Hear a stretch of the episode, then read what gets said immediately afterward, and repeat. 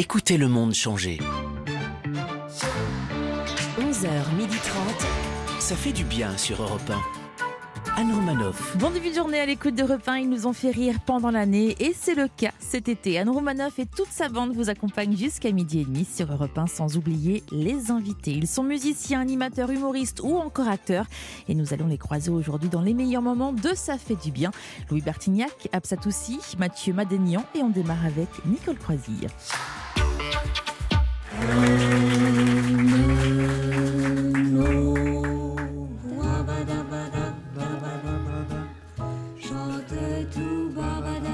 Bonjour Nicole Croisy. Bonjour Anne Romanoff.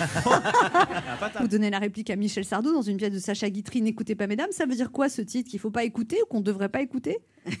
C'est oui, pour une pièce de théâtre, c'est un peu embêtant. Euh, non, c'est son, c'est le personnage a été écrit par Guitry pour lui-même, pour Guitry, et donc on sait qu'il avait des relations avec les femmes assez particulières euh, de séduction et puis de divorce euh, dès que ça lui plaisait plus. Enfin bon, il avait, il avait une certaine, lui, il avait une certaine légèreté avec les femmes et il les choisissait ravissantes, magnifiques et tout ça. Et donc c'est le début, le début de la pièce que Michel Sardou prend à bras le corps. C'est à peu près cinq ou six minutes tout seul. Le monologue un monologue avec le public. Vous avez encore le trac après une carrière aussi bien remplie, Michel, euh, Michel Sardou Vous nous remettez un verre de rosé C'est vrai que vous lui ressemblez beaucoup. Vous pouvez nous faire un petit lac de Connemara, s'il vous plaît, euh, Michel Non, mais si vous m'avez fait venir pour faire Sardou, je suis prévenu maintenant, je vais vous le faire. Allez-y. c'est ça. C'est ça, Michel Sardou Non, non, mais... je ne vais pas commencer à lui casser du sucre sur la tête. Oui. Alors, Daniel, joué par Michel Sardou, soupçonne son épouse Madeleine, qui n'est pas rentrée la nuit, d'entretenir une liaison avec un autre homme. Il envisage de divorcer et finalement, il l'a pris de s'en aller. Moi, moi c'est bizarre parce que si je découvre que mon homme me trompe, je le prie pas de s'en aller, je le découpe. oui, bah alors il y, y, a une grosse différence entre vous et Guitry, quoi. Alors Valentine, aussitôt sa première épouse, accourt pour le reconquérir. Vous jouez ni le rôle de Madeleine ni le rôle de Valentine, mais celui de Julie Billambois. Présentez-nous votre personnage. Je suis l'ovni. Je suis l'ovni de la pièce. J'adore être ovni, vous savez ça. Euh, c'est une ancienne danseuse du Moulin Rouge, une ancienne cancaneuse, une copine de la Goulue. Mm. Donc elle s'appelle en réalité, son nom c'est Germaine Buffard. Et son, son, son, pseudo de, danseuse, c'est Julie Billambois.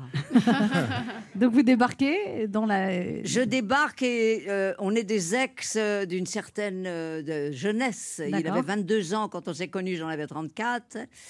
Et je viens avec un tableau un portrait de moi qui a été fait par Toulouse-Lautrec, puisqu'on tout le monde sait maintenant que Toulouse-Lautrec était le peintre qui a le plus traîné dans les coulisses du casino de, du, Moulin, Rouge.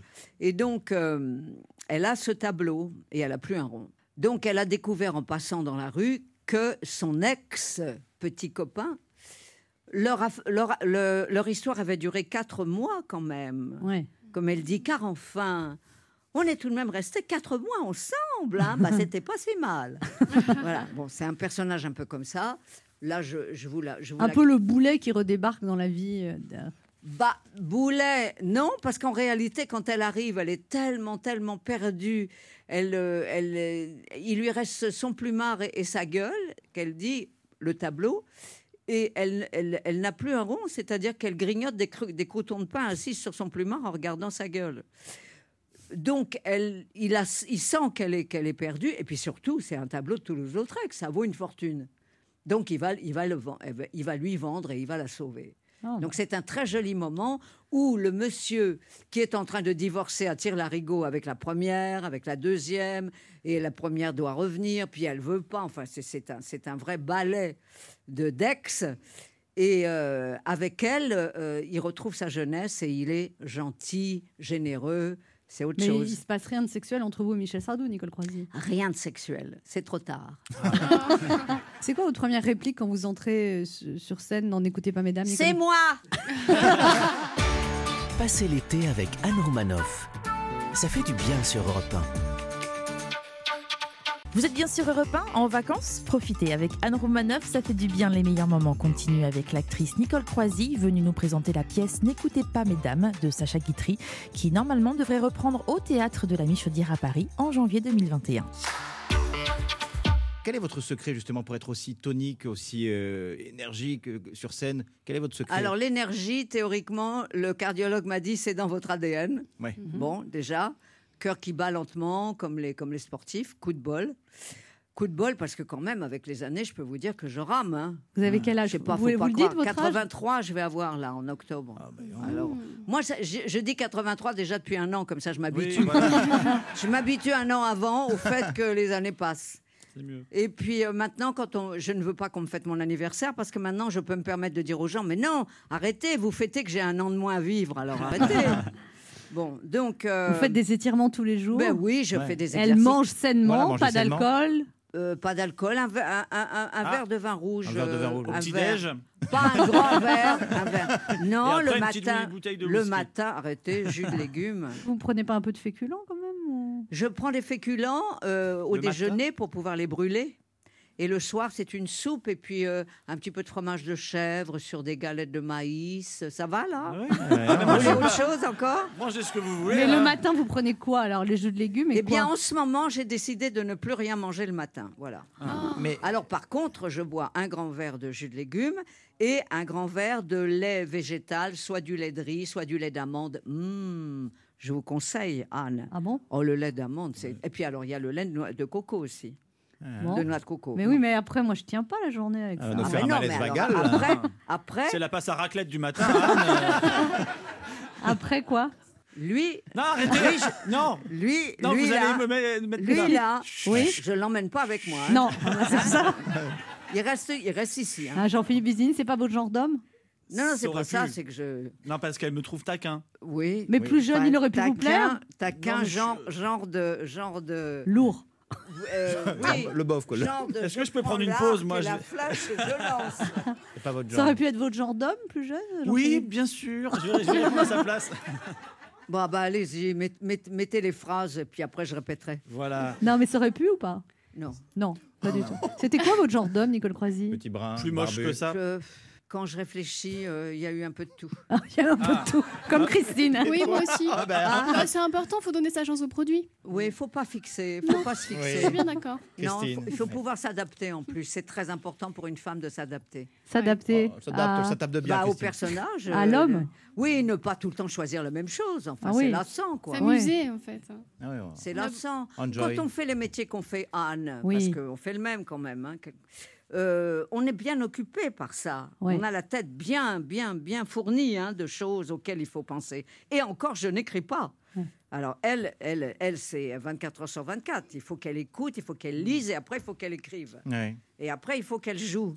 Et Et donc ap- Et après, elle écrit des films. Et la nuit, elle nous appelle. Alors, hein, et, et donc Et donc, Oui, quand et, ben, on- et donc, quand on est très très occupé comme ça, On psychologiquement et, et, euh, et même passionnément, Oui, bien sûr. bah, il reste plus beaucoup de place pour le bonhomme et le bonhomme, ça lui plaît pas. Alors moi, c'est pas le bonhomme, c'est la, la- la jeune femme, mais c'est à peu près ça aussi. Oui, hein. J'ai- j'ai- Je suis très affairé en ce moment, Nicole, et j'ai pas beaucoup de temps. Mais je Ah tu bosses 5 minutes par semaine. Bah c'est à J'ai près- quelques minutes à vous accorder si vous voulez de temps en temps. Avec grand Mais de plaisir. temps en temps, Avec hein, grand plaisir. que je suis occupée Ah bah, aussi. Avec grand Ah, lui, plaisir. il vous plairait, Laurent Oui, il Barra est mignon. il- Bah, Il, a l'œil pétillant. c'est- oui, non, mais c'est pas ça. Il y met les formes. Mais Ah voilà. oui. L'autre, il balance des, Mais des- l'autre là, Non, mais l'autre, il balance des flèches empoisonnées. fais pas alors. attention à celui-là. là. Si vous étiez né aujourd'hui, avec la liberté des femmes aujourd'hui, est-ce que vous auriez fait les choses différemment? Est-ce que vous auriez euh, pris plus Non, de non, liberté j'étais précurseuse. Oui, mais Non, justement, j'étais précurseuse. mais il y a eu J'ai des fait partie de difficultés. celles qui disaient et puis merde, je vais me, je vais me démerder toute seule. Et aujourd'hui, Quand sans- il n'y a personne pour, euh, pour faire le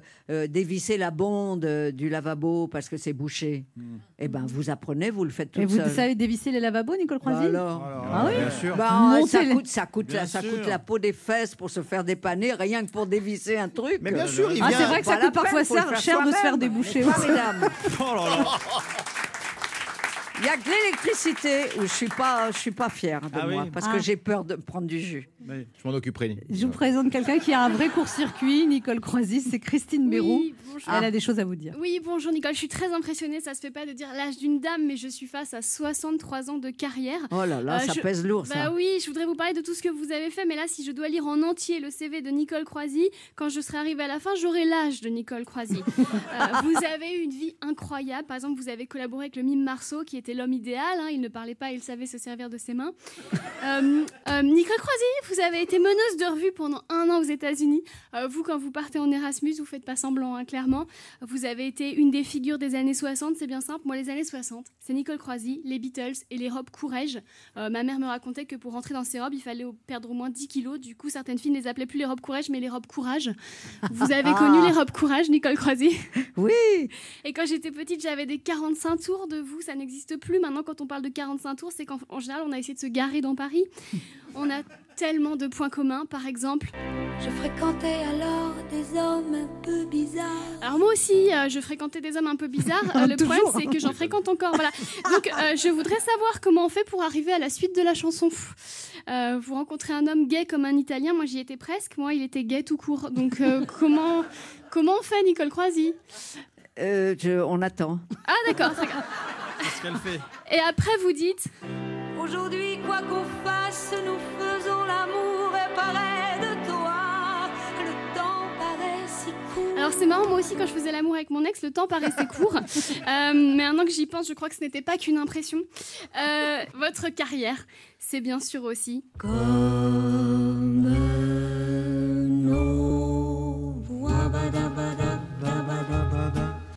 Badabadabadabadaba. Comment faites-vous pour chanter si joliment ce que moi je dis quand je suis bourrée Euh, Et en parlant de quand je suis bourrée,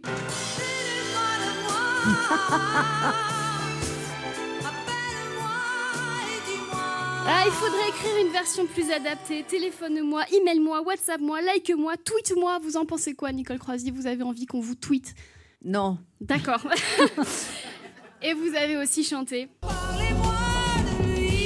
Non, non, parlez-nous encore de vous, Nicole Croisy. On ne s'en lasse pas. En ce moment, vous jouez Guitry. Guitry qui disait Il y a des gens qui parlent, qui parlent, jusqu'à ce qu'ils aient enfin trouvé quelque chose à dire. C'est mon cas depuis trois minutes, mais ça y est, je sais ce que je voulais vous dire. En fait, je voulais vous dire Nicole Croisy, je vous aime. Ah Passez l'été avec Anne Romanoff. Ça fait du bien sur Europe 1. Merci d'écouter Europe 1. Anne Romanoff vous accompagne sur la route avec ses invités. Il est humoriste et Anne Romanoff l'avait reçu pour son nouveau spectacle familial. C'est le moment d'accueillir Mathieu Madénian dans les meilleurs moments de Ça fait du bien sur Europe 1. Bonjour Mathieu Madagnan. Bonjour. Vous avez eu du mal à venir? Ah, c'est la galère. hein. Là, C'est vrai? euh, là, ça- là, ouais, ouais, ouais. Là, c'est que j'ai mis une heure et demie. Une heure et demie, ouais. ouais, Ouais. Pour faire. euh, De la rue d'à côté. Ouais, c'est ça. J'étais au café en face. J'ai une heure et demie pour traverser la route. Chaque fois que vous montez sur scène, Mathieu Madagnan, vous remettez votre titre en jeu? Vous avez l'impression ou euh, Ah ben oui, parce que de toute façon, c'est mon troisième spectacle. Moi, mes spectacles, je les fais, euh, je les fabrique de la même manière. Je travaille dans un petit comédie club qui s'appelle le Paname à Paris, et c'est une espèce de cave. Et je monte sur scène et je recommence à zéro euh, Avec les petits jeunes. jeunes, avec les petits jeunes qui. qui et que- eux Alors quel regard vous portez sur les petits jeunes alors? Ben, s'ils sont marrants, tant mieux. J'ai fait, ça fait un peu le vieux qui. euh, Mais moi, je, je- je trouve ça bien parce que tu as, toute une nouvelle génération qui arrive. Après, faut, c'est le plus dur, c'est durer dans ce métier. Ça, c'est sûr. En fait, l'humour, c'est que l'âge ne compte pas. Il faut être, faut être- faut être juste marrant. Alors beaucoup d'humoristes se plaignent du politiquement correct. Vous, vous pensez qu'on peut tout dire? Mais c'est déjà bien. Le, en politiquement correct, il y a correct. Je trouve ça bien d'être correct dans la vie, déjà. Euh, et je pense que oui, on peut tout dire. Mais hein, il faut que ça soit marrant et. Et euh, ce débat, déjà, là, se poser la question, je trouve ça bien. Ça veut dire qu'on est dans un pays où on peut encore se poser la question. Donc c'est bon signe. Mais est-ce qu'on peut tout dire? Si c'est marrant, si c'est bien argumenté et si c'est légal? si non, mais, Légal. non, mais, non, mais c'est ça. euh, Parce que je vois pas pourquoi je dirais des trucs illégaux. Non, mais si tu restes dans le cadre de la loi qui est assez large, oui. Mais après 10 ans de scène, vous allez puiser où l'inspiration? Euh, là, Dans votre vie perso ou ce autour spectacle, oui, oui, parce que de toute manière, tu as toujours des trucs à raconter. Hein. Ça, Vous c'est vous sûr. êtes pas reproduit, Mathieu Madagnan Pas encore. Reproduit. Mais s'entraîne. pas de gosse. Mais c'est pour ça que j'écris ce spectacle sur la famille, en Ouais. fait. Parce que quand j'ai fini le dernier spectacle euh, en état d'urgence, euh, je suis remonté sur scène au Paname et Kader Aoun qui me produit, je lui dis mais qu'est-ce qu'on va raconter? Il me dit monte sur scène, tu vois ce qui va se passer. Et je suis monté sur scène et je sais pas pourquoi j'ai parlé de ma mère. J'ai imité ma mère, les gens ont ri, et puis j'ai déroulé le fil, et puis c'est venu naturellement. Et en fait, je- j'essaie de, de me raconter en me disant, mais pourquoi je suis à 43 ans euh, euh, comme je suis? Eh ben, on est, Comme on est tous le résultat de sa famille, on en a parlé en Ah plus oui, tous les deux bien cet sûr, été à Avignon. Euh, euh, euh, ben, moi, je trouve ça passionnant de rentrer et de parler de la famille sur scène. Parce que c'est un Qu'est-ce qu'elle qui a, est- votre famille, Mathieu Madénian? Elle est normale. non, mais je me suis, j'ai fini d'écrire le spectacle et je me suis dit, mais pourquoi je raconte ça? J'ai une famille, j'ai, j'ai des parents qui ont été gentils, qui ont eu leurs problèmes aussi, tu vois, mais j'ai pas été battu, ils ont pas divorcé, ils m'ont aimé, ils m'ont soutenu. Pourquoi je leur chie à la gueule sur scène? Parce qu'ils le méritent quand même. Il paraît que vous êtes très dur avec votre sœur aussi. Mais ma sœur, c'est la première à se marrer de ça. Ma sœur, c'est ma c'est la, la petite conne préférée de la famille.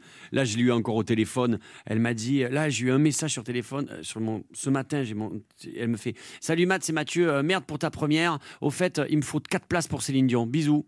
Terminé. fin de la conversation. Ah, c'est même pas pour venir vous voir. mais c'est même pas moi. Et, et- et c'est une sœur qui est comme ça, mais, mais ça fait partie de notre Comment elle relation. s'appelle, cette sœur? Olivia, on l'appelle Oya. Quand j'étais petit, je savais pas dire Olivia, je disais Oya. Mais c'est la, à la maison, c'est la préférée. C'est comme ça. C'est euh, si, on- si elle, elle est malheureuse, attention, faut pas que nous on soit heureux. c'est horrible. Tu vois cette- ce rapport-là Il faut oh, ça va la vie, ça va pas trop. Ouais. Voilà, ouais, c'est très bien. C'est la chouchoute. C'est la chouchoute, ouais. C'est la dernière en général, c'est les derniers. Vous êtes d'une famille de combien d'enfants, Mathieu Madénian Deux, je crois. Il faut que je mène à mon père. Alors, vous êtes né à Perpignan, vous restez très attaché à votre région natale, les Pyrénées-Orientales. Vous avez des origines arméniennes. Je crois. Vous avez un Madénian. Nian, ouais. Nian, nian, Nian, nian, nian, nian. ouais. Et donc, vous avez croisé Charles Aznavour. Ouais. Il est venu à votre spectacle Et ouais, il est venu et, et, euh, ça s'est bien passé. C'était à l'Apollo, je faisais les dernières de, en état d'urgence et il vient dans la salle. Il vient avec son chauffeur, il rentre dans ma loge, tu sais, le petit mec. Je fais oh là là, Charles Aznavour, j'ai intérêt à être marrant. Et ce soir-là, je suis marrant, j'ai de la chance. Et, euh, et que je sors de scène, je fais yes, j'ai été marrant, Charles Aznavour. Et là, il vient dans la loge et il me dit alors, je te préviens, j'ai rien entendu parce que j'ai oublié mes appareils auditifs. il me dit je reviendrai, mais t'as l'air de bien bouger, ça a l'air drôle. Il, me fait- et il me dit allez, on va manger maintenant? Je dis oh putain. merde. Sérieux, il est, Ouais. il est resté alors qu'il entendait rien. Il est resté, il me regardait en fait. Et c'est pour ça que je me dit, tiens, il, il regardait comment tu bougeais en fait. Et après, on est allé manger à. à- C'était sur République. Euh, pour Dieu sait s'il n'y a pas des restos extraordinaires. Ah ouais, c'est sûr. Et on a mangé dans un boui-boui. Tu aurais dû voir le mec. Moi, j'arrive, je fais, euh, on peut manger. Il fait, là, je ferme. Et il voit Znavour derrière. Le mec, il fait, va rentrer. va rentrer. Et Aznavour avait commandé ouais, une omelette. Ouais. Il n'y avait pas omelette. à la- Il fait, je vais vous faire une omelette. mais je- Et il dit, et un pichet de vin. Et on a, on a mangé jusqu'à ouais, 2h, 2-3 heures du matin. Et c'est moi qui suis dit, Charles, il faut aller se coucher. J'en peux plus là. Et il, il nous pliait. Moi, je suis allé, j'ai mangé 4-5 fois avec lui. Oh, mon Dieu. Et vous pliez de rire? Il était marrant, il avait des histoires euh, incroyables, ce mec-là. Je me rappelle, c'est un peu long, ce que je, c'est pas très long. Bah, je, je fais vite. On est invité à un, un- un repas, tu sais, et il jouait à, à Lille, je crois. Et en face, on mange, il y avait lui, et en face de moi, il y avait un couple d'asiatiques, tu vois. Et le mec était négociant en vin, il vivait entre Macao et Genève. Et on discute de vin. Et, d'un coup, Aznavour me fait, mais demande-lui qui c'est. Et je dis, mais vous êtes qui? Et le mec se présente, et je m'appelle Kim Jong-han. Et là, il je dis, Kim, mais il me dit, mon frère, c'est Kim Jong-un. attends, attends, c'est pas fini, c'est pas fini. C'était le frère du dictateur actuellement. Et en fait, ce mec a été euh, expulsé du royaume de la Corée du Nord parce qu'il est allé au- à Disney. Et son père lui a dit, tu te dégages, je veux plus jamais te voir. Et il me dit, et mon frère essaie de me tuer. Ok, l'information passe. Je l'invite à mon spectacle le 26 décembre d'il y a 2-3 ans. Et il vient, il m'amène une bouteille de vin. Elle doit coûter 1000 balles, la bouteille de vin, un cadeau. Je fais, oh putain, je rentre chez moi, je pose la bouteille, tu vois. Et on est le 15 janvier. Et le 15 janvier, j'allume la télé et je regarde la télé et je vois ce mec-là. Et j'ai dit, mais je le connais, ce, ce portrait. Et ce mec-là a été empoisonné, rappelez-vous, par son frère à l'aéroport de Macao. Oh Tu là vois là. Et je dis, putain, il était 15 jours avant, il était dans ma salle, empoisonné, tu sais, comme ça. Et là, je regarde la bouteille de vin. Ouais, faut pas la boire.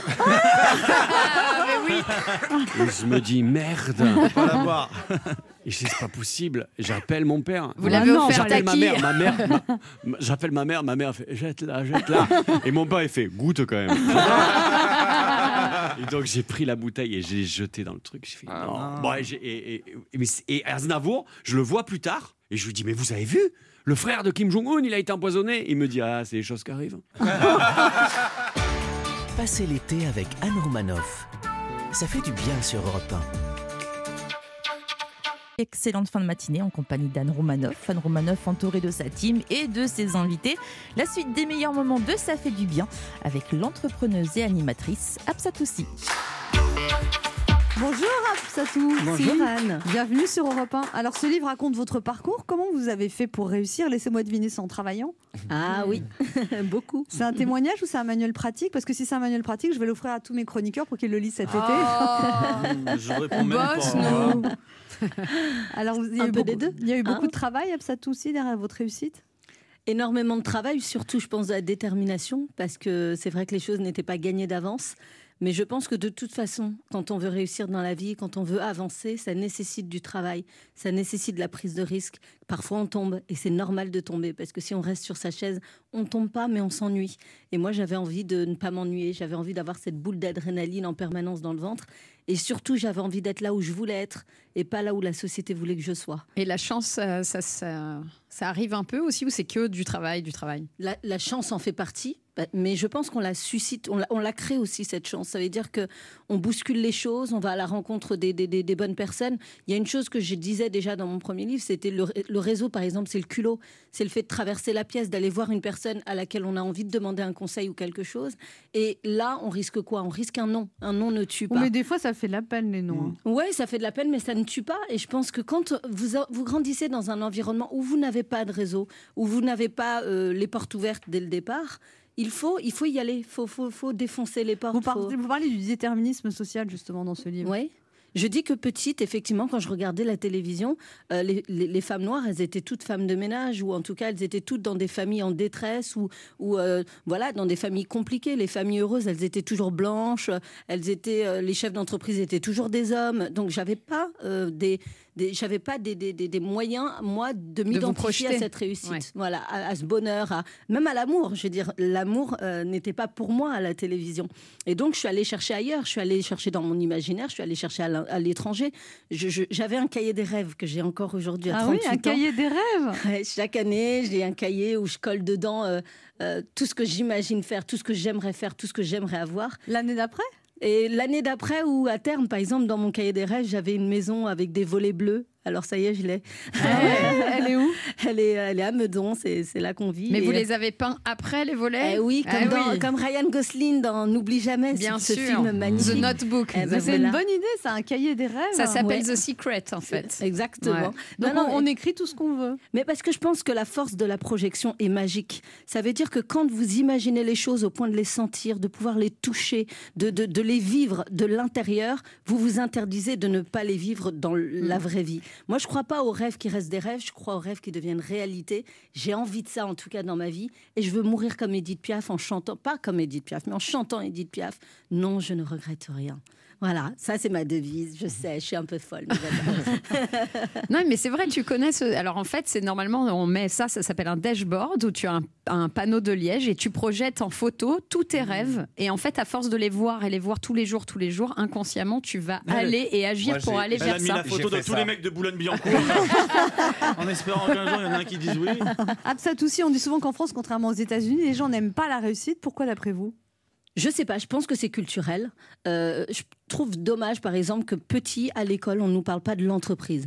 Qu'on oppose tout de suite dans notre société le salarié et, et le patron. Un patron réussit pas sans ses salariés. Et un salarié a besoin de, de, de patron pour avancer aussi. Je pense que c'est. Mes parents m'ont transmis cette valeur du travail. Être digne, qu'on gagne un SMIC ou pas, c'est pas grave. Ce qui, est- ce qui est important, c'est de rester digne, de pouvoir nourrir ses enfants. Moi, j'ai jamais manqué de rien. Et je dis d'ailleurs par provocation à certains journalistes que je viens d'une des familles les plus riches de France quand ils dressent un portrait à la Cosette. Parce que j'ai l'impression que ce que m'ont donné mes parents vaut beaucoup plus que de l'argent. Ce sont des valeurs, des valeurs qui sont chères, qui sont importantes et qui font qu'aujourd'hui, moi, ma première motivation pour réussir dans la vie, vous savez ce que c'était? Les rendre fiers.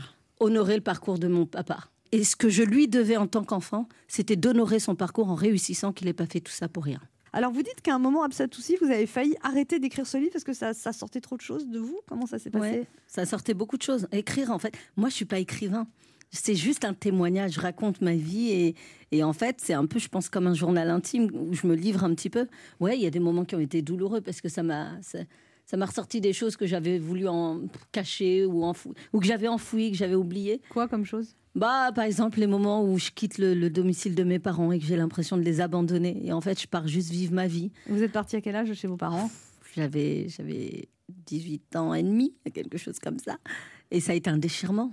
Parce qu'il a fallu que je raconte un truc, mais tellement mensonger pour Ah bon sortir. Quoi Mais tellement pipeau, pardon. C'était quoi En fait, j'ai inventé. euh, non, c'était un petit, tout petit peu plus tard, mais j'ai inventé parce que je venais de rentrer dans une entreprise en contrat à durée indéterminée.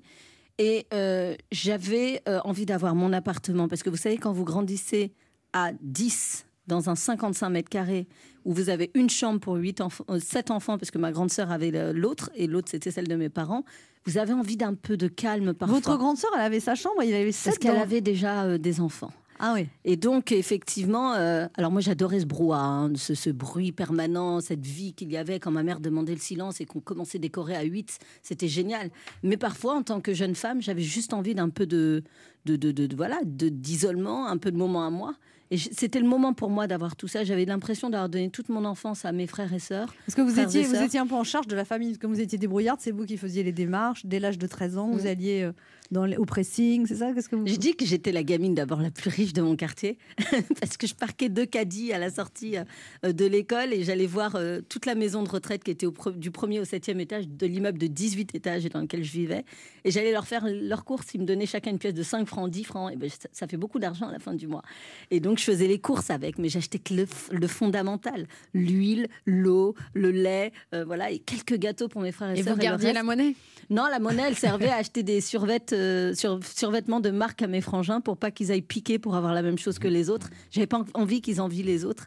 Et donc, j'étais- j'agissais un peu comme une petite maman, quoi. Et, euh, et voilà. Et donc, ouais, toute mon enfance, j'ai, j'ai- j'ai- je me suis sentie le devoir d'aider mes parents. Très tôt, j'ai eu conscience que mon père, avec son SMIC, il n'allait pas y arriver. Je me souviens, j'ouv- j'ouvrais ses bulletins de salaire et je le voyais. Et tous les matins, à 7h moins 10, heure à laquelle il sortait, j'enfilais mes chaussures et je l'accompagnais. Parce qu'il travaillait à 5, 10 minutes de, de- de la maison et je revenais avec le pain. Mais c'était une façon de dire à mon père, tu vas pas travailler que, que, que, que pour toi, tu travailles pour nous, alors c'est normal que je t'accompagne. Et, et j'ai ces souvenirs en tête, effectivement, qui sont magiques, mais qui sont beaucoup de choses pour une gamine de, de cet âge-là. Il vous accompagne au boulot maintenant ou pas? non, mais figurez-vous, quand j'ai ouvert mon premier salon, mon père mettait son grand boubou blanc, parce que ça, c'était signe de respect. Il débarquait dans mon salon et il allait saluer tous mes clients. Bonjour, comment ça va? Et la famille? Et, et je disais non Je disais non, papa, non, enfin, on fait pas ça dans un salon. Il me disait si les gens sont pas normaux, c'est pas ma faute. Je dois saluer quand j'arrive.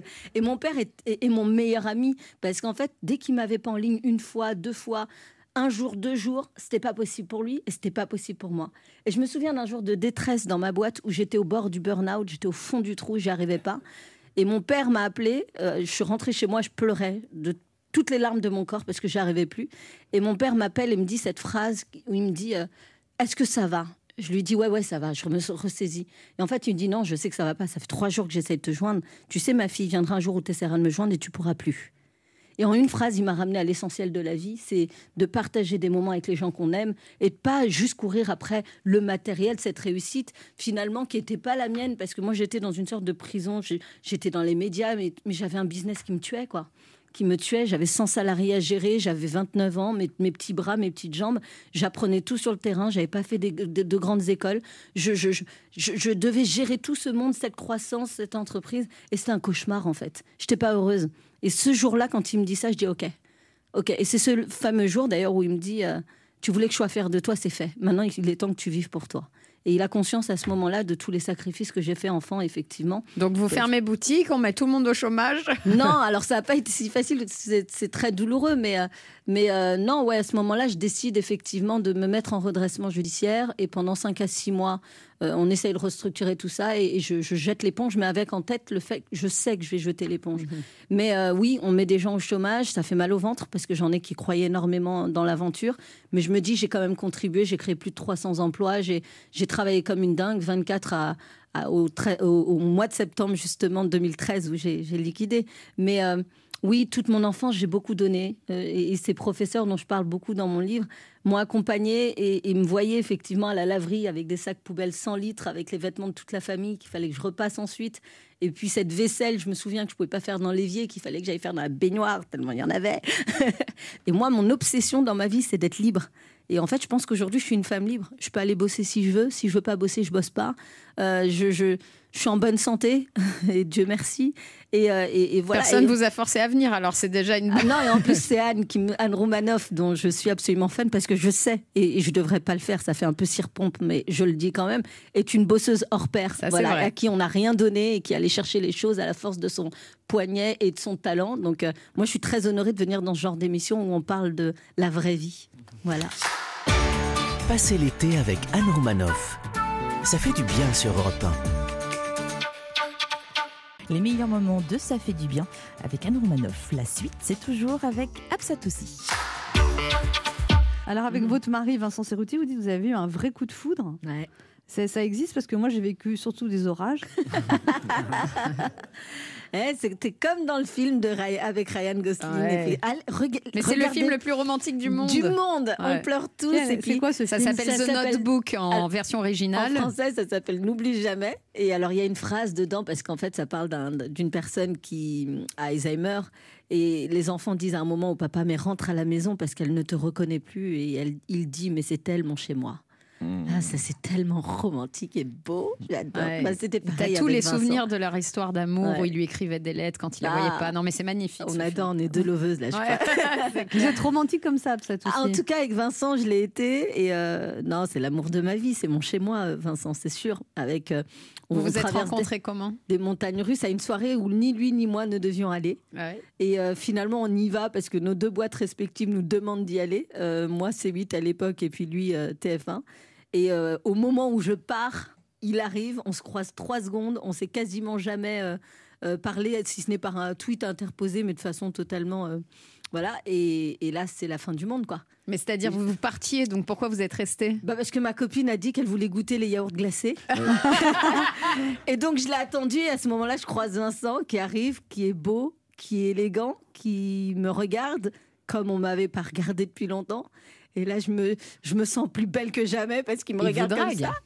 Mais non, mais c'est que quand on lit dans les yeux d'un homme un truc si magique, on se sent de toute façon belle. C'était magique. Et là, je cligne des yeux comme une gamine de 12 ans. J'ai le cœur qui palpite. Je crois que ça se voit. Ça fait poum, poum, poum, poum. Et euh, j'ai les jambes qui tremblent. Ah. Et je suis euphorique. Mais euphorique. Ça veut dire que vraiment pendant. euh, Et là, votre copine revient, va bouffer de la glace, va bouffer de la glace. non, mais on- je pars avec mon ami et c'est vrai que je vais être littéralement euh, euphorique. Je fais Ouais. des bons, je crie. Mais là, je- vous je- aviez pas ses coordonnées Rien. Il avait même pas mon numéro de téléphone, j'avais pas le alors sien. Et le lendemain, il m'envoie un tweet en me disant, euh, un tweet privé bien sûr, Oui. il me dit euh, Je suis ravie de t'avoir rencontré, tu es encore plus belle en vrai. Je lui dis Je suis ravie de t'avoir rencontré, tu es encore plus beau en vrai. Et là, on va commencer à s'envoyer des. Pas, euh, pas encore, mais d- on va déjeuner, un déjeuner qui va durer 5 heures où il ne se passe rien si ce n'est de se Vous avez parler. mangé quoi? Ils ont même pas On mangé, même tu pas parles. mangé. Oui, oui. On a mangé très peu et, euh, et là, moi, je pars en déplacement euh, au Sénégal et on va s'envoyer 200 messages par jour et jusqu'au jour où il me dit mais mais tu es où là? Je lui dis je suis à Dakar. Il me dit ben j'arrive. Et Non. il prend l'avion. Pas mal. Il débarque en plein milieu du Dakar, dans l'aéroport, avec tout le brouhaha. Et moi, je suis assise sur une chaise à côté d'un policier qui trône devant, on dirait euh, une scène de film. Et je vois Vincent arriver. Et, Et alors? Le baiser tout de suite ou pas? Non, pas tout de suite, parce qu'il faut savoir faire attendre. Vous savez, moi, je dîne, je prends mon appétit dehors, mais je dîne toujours à la maison. Donc, euh, donc voilà. Et puis à un moment, bah, c'est plus fort que lui. Et, et il m'embrasse de toute son- sa force. Et là, c'est magique, quoi. Et Wow. j'ai, voilà. Et de ce moment-là, je suis, voilà. C'est beau ça. Ouais. Ben H a des choses à vous dire, Absat Ouais, c'est pas à j'ai- nous que ça arriverait, une histoire Oui. comme ça. Pourquoi ça Bah, peut Je sais pas. arriver On verra. Ben, ça peut à arriver. Ça arrive surtout quand on s'y attend pas. Bah ouais, mais ouais. Faut qu'on aille à plein de soirées où on doit pas y être, Anne. Allez. H a des choses à vous dire, Absat aussi. Oui, oui, oui, Absat aussi. De l'audace, euh, de l'ambition, beaucoup de courage et disons-le, franchement, une grande gueule. Ah, euh, euh, elle dit ce qu'elle pense et je suis ravi du coup et séduit ce midi de vous rencontrer Absatoussi. J'ai en face de moi une femme, chef d'entreprise depuis l'âge de 24 ans, on l'a dit, fondatrice de la marque baptisée Absatoussi, euh, femme de médias qui a sa propre chaîne de télé baptisée Absatoussi TV. Absatoussi, mais où allez-vous donc chercher votre inspiration pour les noms de marques comme ça hein? Vous venez nous présenter votre livre Absatoussi aux éditions Absatoussi, livre que vous Retrouvez dans drôle. toute librairie de l'enseigne Absatoussi. Euh, livre qui vous est proposé au prix dérisoire de 17 Absatoussi. Euh, une crypto-monnaie créée par Absatoussi en l'an 36 après Absatoussi. Euh, alors, je, je taquine, je taquine gentiment, hein, mais moi, je chronique chaque semaine depuis deux ans et je n'arrive toujours pas à me faire connaître mon nom, alors qu'Absatou, si. Non, n'en déplaise, non. N'en déplaise à ceux qui ne l'aiment pas votre nom, euh, vous, vous en êtes fait un à la force de votre tempérament et de votre ténacité. Un exemple euh, euh, pour bon nombre qui pensent que tout peut arriver tout cuit. Je vois mon petit frère par exemple, il veut devenir acteur depuis des années. Il a dit Moi je veux jouer dans un film comme Intouchable. Je vous rappelle alors hein, qu'il ne suffit pas de faire des stories sur Instagram. hein. Lui qui ne prend même pas de cours de théâtre, alors qu'à l'époque, Omar, si. Absatou, Absatou, vous êtes, vous êtes jeune, vous connaissez une réussite professionnelle stupéfiante, vous êtes très heureuse en amour, on vient de le dire, et bientôt mère d'un deuxième enfant. Euh, tout vous réussit et le bonheur semble être au rendez-vous. Donc pour trouver un petit point commun entre vous et Léa Lando dans ce papier, euh, il faudrait éventuellement que je parle de cheveux. Mais Absatoussi, vous recevoir, ce fut aussi l'occasion de me rendre sur votre site internet qui, au-delà euh, d'exposer vos produits de beauté et votre chaîne de télé, le site est truffé de petits conseils entre beauté et bien-être. Et, et vous le savez peut-être, mais moi, la beauté et le bien-être, c'est un peu ma spécialité dans l'émission. Hashtag crème de jour, hashtag summer body, hashtag non, je déconne, vive la bière et la pizza. Et j'ai donc euh, surfé sur les pages de votre blog à la recherche de conseils et autres astuces qui pourraient me rendre plus belle à l'intérieur comme à l'extérieur. Et je dois reconnaître que si j'ai adoré l'article Quelle teinte de crayon utiliser pour maquiller ses sourcils, je serais plus mesuré sur votre classement du top 5 des mascaras. À titre personnel, j'ai été particulièrement déçu par le numéro 4 du classement. À part ça, un parcours de battante, une femme ancrée dans sa génération, et c'est exactement ce que raconte ce livre. Enchanté, Absatoussi. Merci beaucoup. Alors, Absatoussi, quand vous avez lancé votre marque à 24 ans, votre salon de beauté, vous racontez pendant 15 jours, il n'y avait pas un seul client. J'ai donc commencé à avoir des doutes. Du coup, j'ai pris une cinquantaine de jeunes femmes à qui j'ai mis des t-shirts avec le nom de ma marque. On a débarqué chez Cathy Guetta, avenue Georges V à Paris. Dès le lendemain, j'avais mon téléphone qui sonnait non-stop. On avait mis des flyers sur toutes les tables qui disaient Ethnicia arrive en France. Du coup, tout le monde pensait que ça venait des États-Unis, alors qu'en fait, ça venait de Paris, de ma petite tête. c'est très vrai. Non, non, c'était surtout une scène de désespoir au départ. Parce que moi, j'ai démarré, je pensais que ça allait faire comme les soldes, il allait y avoir plein de monde et en fait, il n'y avait personne. Effectivement, au bout de 15 jours où je n'ai plus un euro pour rendre la monnaie puisque j'ai tout mis dans mon business et que c'est la première fois de ma vie que je dois rentrer chez mes parents pour manger, euh, je trouve ça. euh, tellement dur qu'il faut que je trouve une idée. Et je trouve effectivement cette idée. On déchire des t-shirts pourris, on écrit au marqueur dessus le nom de Ah, ma carrément marque. au marqueur Ouais, au marqueur. Les flyers, on les a fait avec une imprimante qui rendait l'âme à chaque, chaque impression. et euh, on arrive devant cette boîte de nuit qui appartenait à Cathy Guetta à l'é- à l'époque, effectivement. Et, et je dis, j'ai rendez-vous avec Cathy Guetta, ce qui est absolument faux.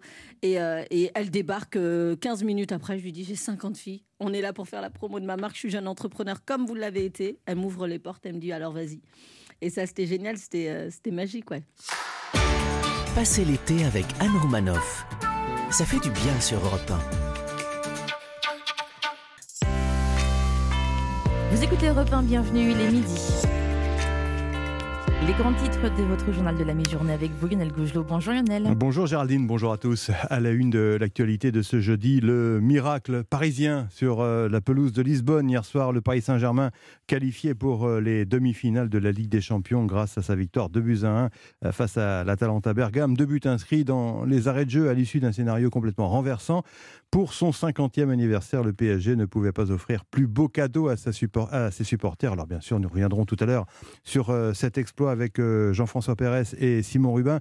Et puis sur le nouveau chouchou également des supporters parisiens, des supporters français, Eric Choupo-Moting, qui a donc euh, offert la qualification au Paris Saint-Germain.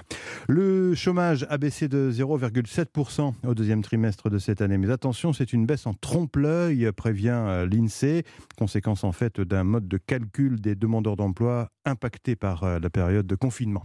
Le coup dur pour la filière viticole française. Washington prolonge de six mois la taxe de 25% sur les vins français, mesure de rétorsion qui avait été décidée par Donald Trump suite aux subventions européennes pour Airbus. Nous y reviendrons dans le journal de 12h30 également, là avec Carole Ferry.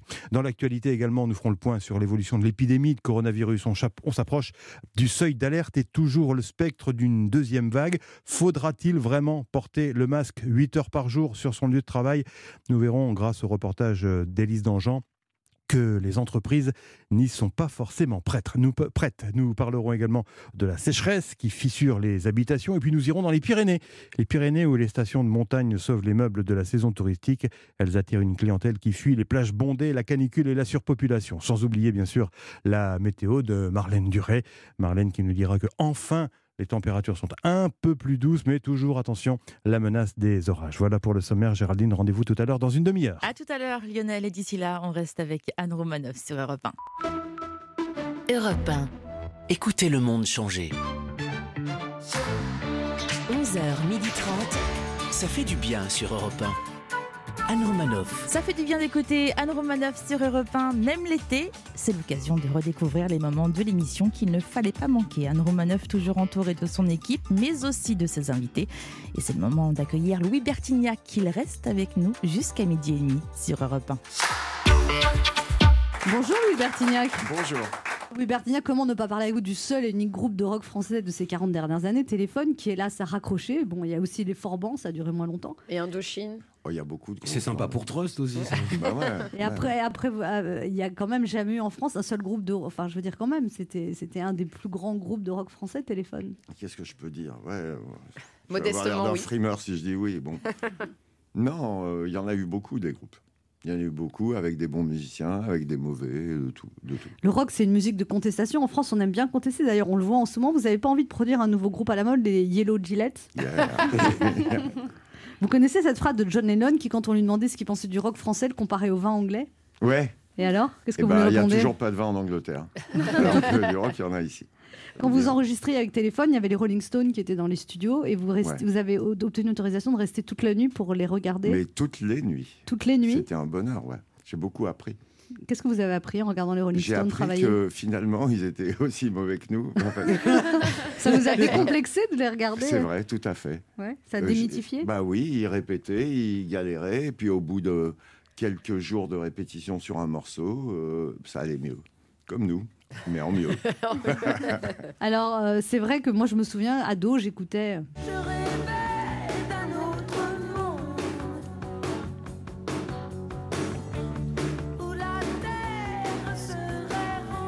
Et surtout. Euh,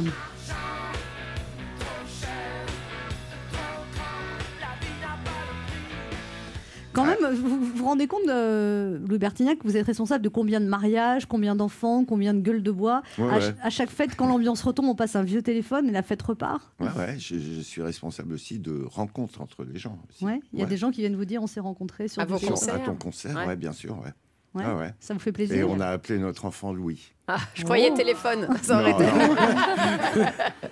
Alors vous avez des regrets de cette époque parce que vous étiez en couple avec Corinne Mariano et vous Hmm. dites qu'il y avait plein de femmes qui vous attendaient et vous n'avez pas pu en profiter. C'est vrai, mais je me suis rattrapé. Louis Bertignac, on a le plaisir de vous recevoir ce midi à l'occasion de la sortie de votre nouvel album Origine, album dans lequel vous reprenez en français à votre sauce de grands standards de la chanson anglo-saxonne. C'était important pour vous cet album? Bah, il fallait oser surtout.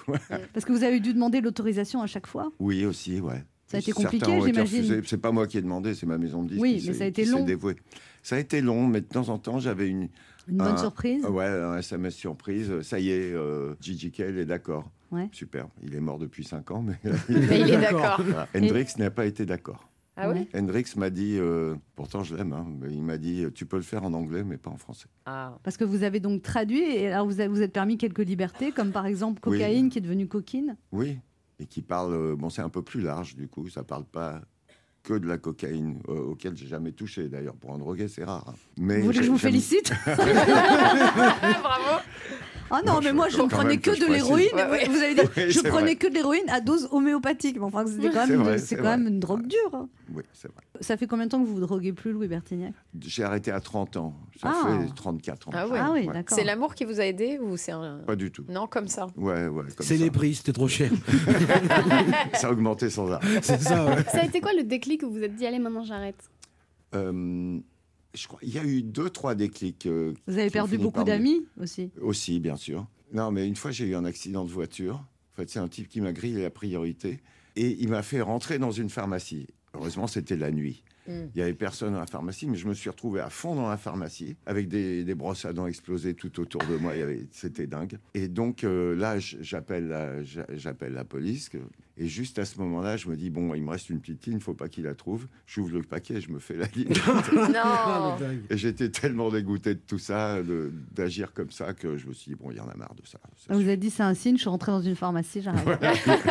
C'est possible, un truc comme On, ça. est- on écoute un extrait de la chanson euh, donc Cocaïne qui est devenue Coquine. Tu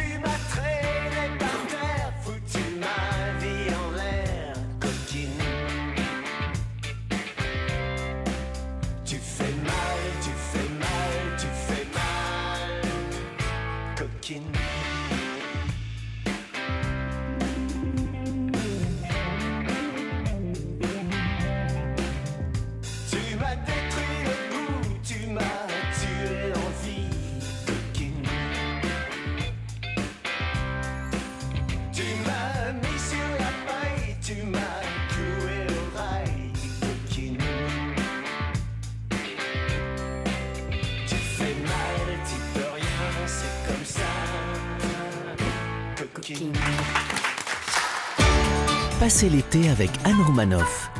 Ça fait du bien sur Europe 1. Très bel été à l'écoute de Repin et avec Anne Romanoff dans les meilleurs moments de Ça fait du bien. La suite avec Louis Bertignac. Louis Bertignac, euh, vous êtes considéré comme le plus grand guitariste français de rock Alors là, je veux dire, c'est des grosses conneries. Ça. Ah bon? Ouais, ouais. Alors Il faut pas dire des trucs comme ça, parce qu'après, il y en a qui vont me retomber dessus. Il se prétend être le plus grand guitariste de France. Un des plus grands guitaristes. Non, on vous considère comme l'un. Ah, C'est-à-dire que ce n'est Si pas. c'est nous qui le disons, alors je le dis pas. Voilà. Ok, je Mais dis nous, rien. on le dit. Je dis rien. Je pense que c'est pas vrai. Ah, vous- qui est le plus grand guitariste français de rock, Louis Bertignac Bah, c'est Personne moi. de rock, à part moi. euh, C'est qui alors Paul Personne, non? Quelqu'un comme ça? J'aime beaucoup Paul. Ouais.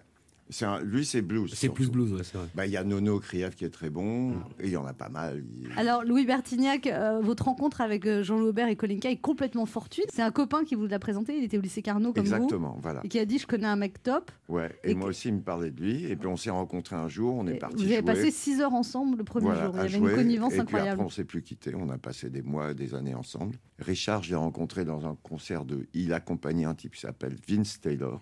On est devenus potes. Corinne, pareil, euh, c'était une, une autre histoire. C'était plus une histoire de drogue d'ailleurs. C'était une histoire- d'amour aussi, quand même. Après, après, mais la première fois, c'est vrai que c'est un copain qui me. Un bon copain qui.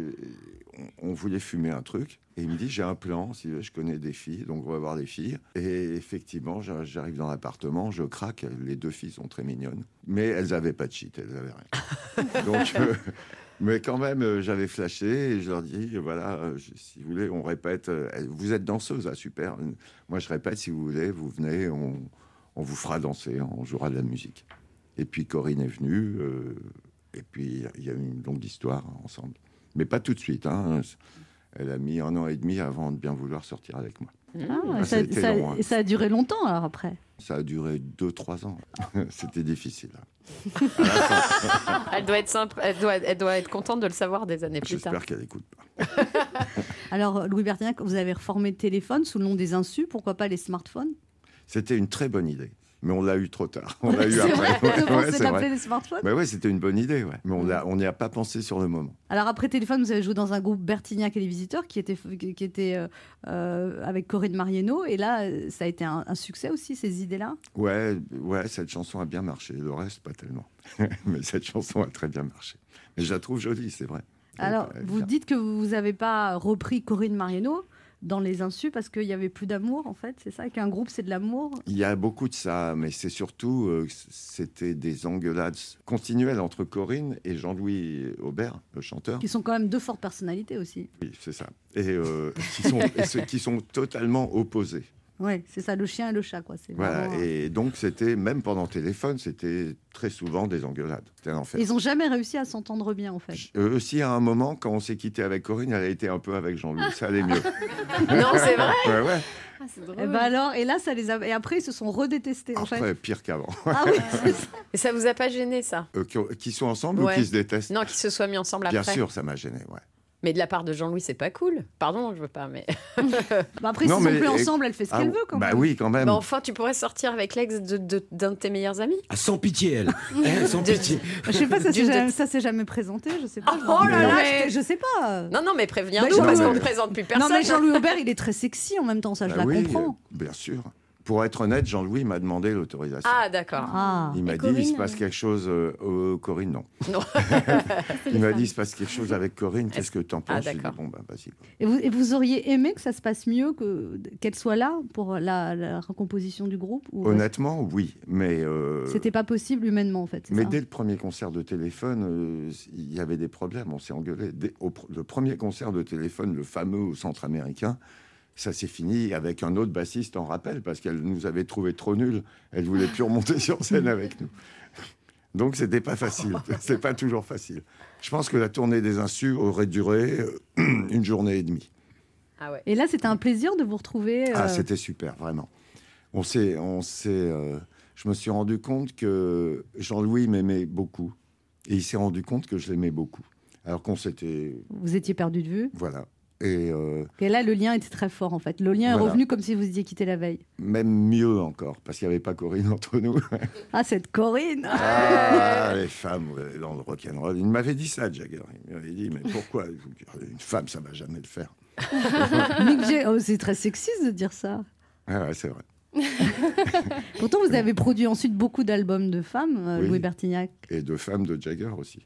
Carla Bruni. Oui, ouais. C'est tout Qui, qui d'autre de femmes de Jagger Non, c'est tout. Oui, c'est tout. Ça a été une surprise, le succès de cet album de Carla Bruni. Oui. Quelqu'un m'a dit, parce que c'est, vous aviez jamais fait ça, de produire un album qui marchait à ce point-là? Oh non, bien sûr. J'ai jamais eu un, mar- un album qui a marché à ce point-là, d'ailleurs. Ouais. C'était sympa. Elle, euh, on était potes depuis longtemps. Elle m'invite à dîner. Elle me fait écouter les trucs. Je lui dis la prod est pourrie.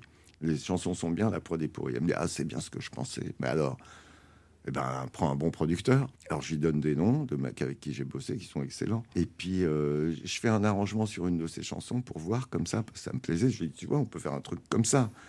Euh, c'est vachement mieux que ce que tu me proposes là. Et elle me dit bah oui, mais c'est exactement ce que je veux. Il faut que tu le fasses. Et euh, voilà. Et j'ai dit non pendant deux semaines et puis elle a réussi à me convaincre. Et 2 millions d'exemplaires. Et 2 millions. Ça, je m'attendais pas à ça, sinon j'aurais dit oui tout de suite. Passez l'été avec Anne Romanoff. Ça fait du bien sur Europe 1. Votre travail en vacances, profitez des meilleurs moments de Ça fait du bien. Dan Romanoff, suite et fin avec Louis Bertignac. Il était venu nous parler de son album Origine. Donc là, en fait, c'est, vos chansons préférées que vous avez choisies Non, pas forcément, mais c'est mes groupes, mes groupes préférés, mes artistes préférés. Et là-dedans, j'ai choisi les chansons qui me collaient le plus, c'est-à-dire sur lesquelles je, je pensais pouvoir réécrire le texte, sur lesquelles je pensais pouvoir jouer de la batterie, parce que j'ai joué sur tous les fait, morceaux, ouais. mais il y en avait certaines qui n'étaient pas possibles pour mon niveau de batterie, donc j'ai j'ai quand même limité. laquelle, laquelle vous aimeriez qu'on écoute là? Ah ben, une qui est pas mal d'actualité, on peut faire ma gueule. Ma gueule. Ben, on écoute. Je préfère prendre ma guitare et jouer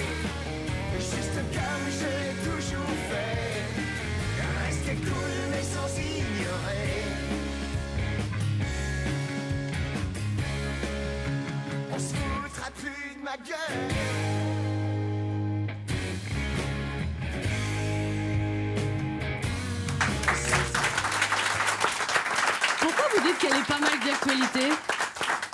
Parce qu'elle parle de, de gens qui crient révolution et de, de gens qui ont l'impression qu'on s'est foutu de leur gueule quand on leur a... Ça pourrait être l'hymne des Gilets jaunes.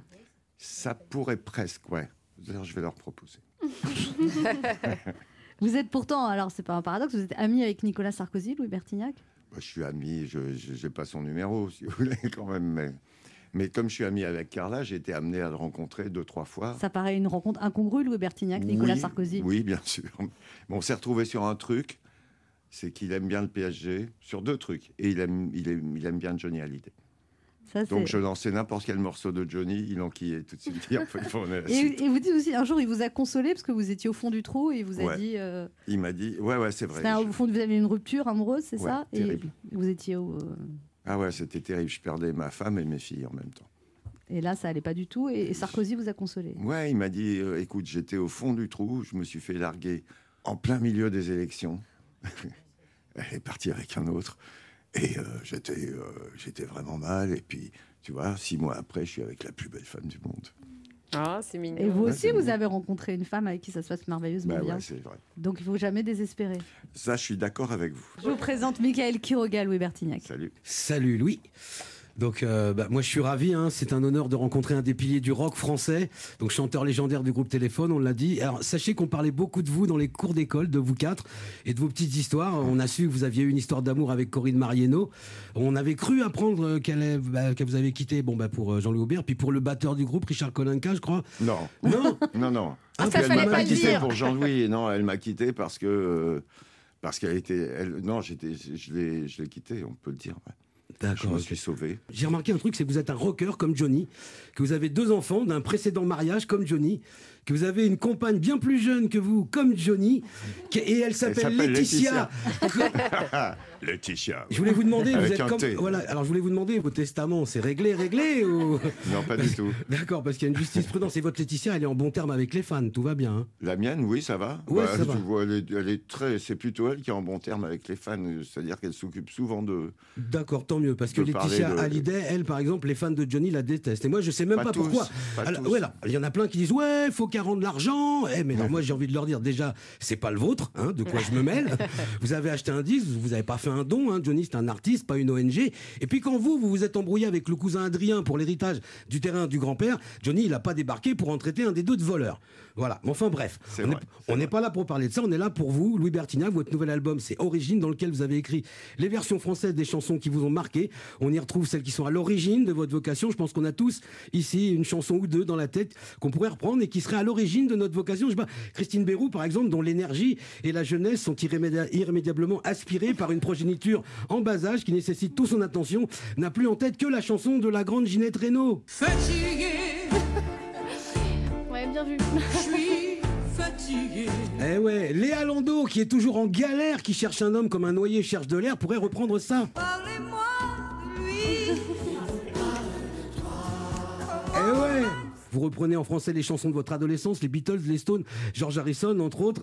Vous auriez même pu reprendre celle-là. Will you still need me? Ah, ah, Will you still feed me? Eh oui, forcément. Eh oui. 64. Et c'est votre âge en plus. 64, ouais. Eh ben ouais. Eh ouais. Vous avez même- alors vous avez quand même une petite préférence, il faut le dire, pour le poète maudit Bob Dylan. hein, je trouve il y a trois reprises, je crois, sur l'album. Ouais, ouais, ouais. Voilà, notamment Forever Young, hein, toujours jeune, comme le public de cette émission. Louis Bertignac, vous avez pris en âge et en expérience, mais vous êtes toujours jeune. Merci de votre patience. Merci beaucoup. Et la suite des meilleurs moments de Ça fait du bien sur Europe 1 demain, bien sûr, même endroit, même heure, et avec une fois de plus une belle brochette d'invités. Les acteurs Jean-Luc Moreau et Nicole Calfon seront là, le chanteur Eddie De Preto, la mannequin et actrice Noémie Le, Le Noir, et enfin l'animateur Julien Courbet. Voilà pour le programme de demain. D'ici là, vous pouvez écouter, hein, bien sûr, Anne Romanoff, retrouvez-la sur europe1.fr. À suivre sur Europe 1 l'info et votre journal de la mi-journée de Lionel Gougelot. À tout de suite et belle journée sur Europe 1.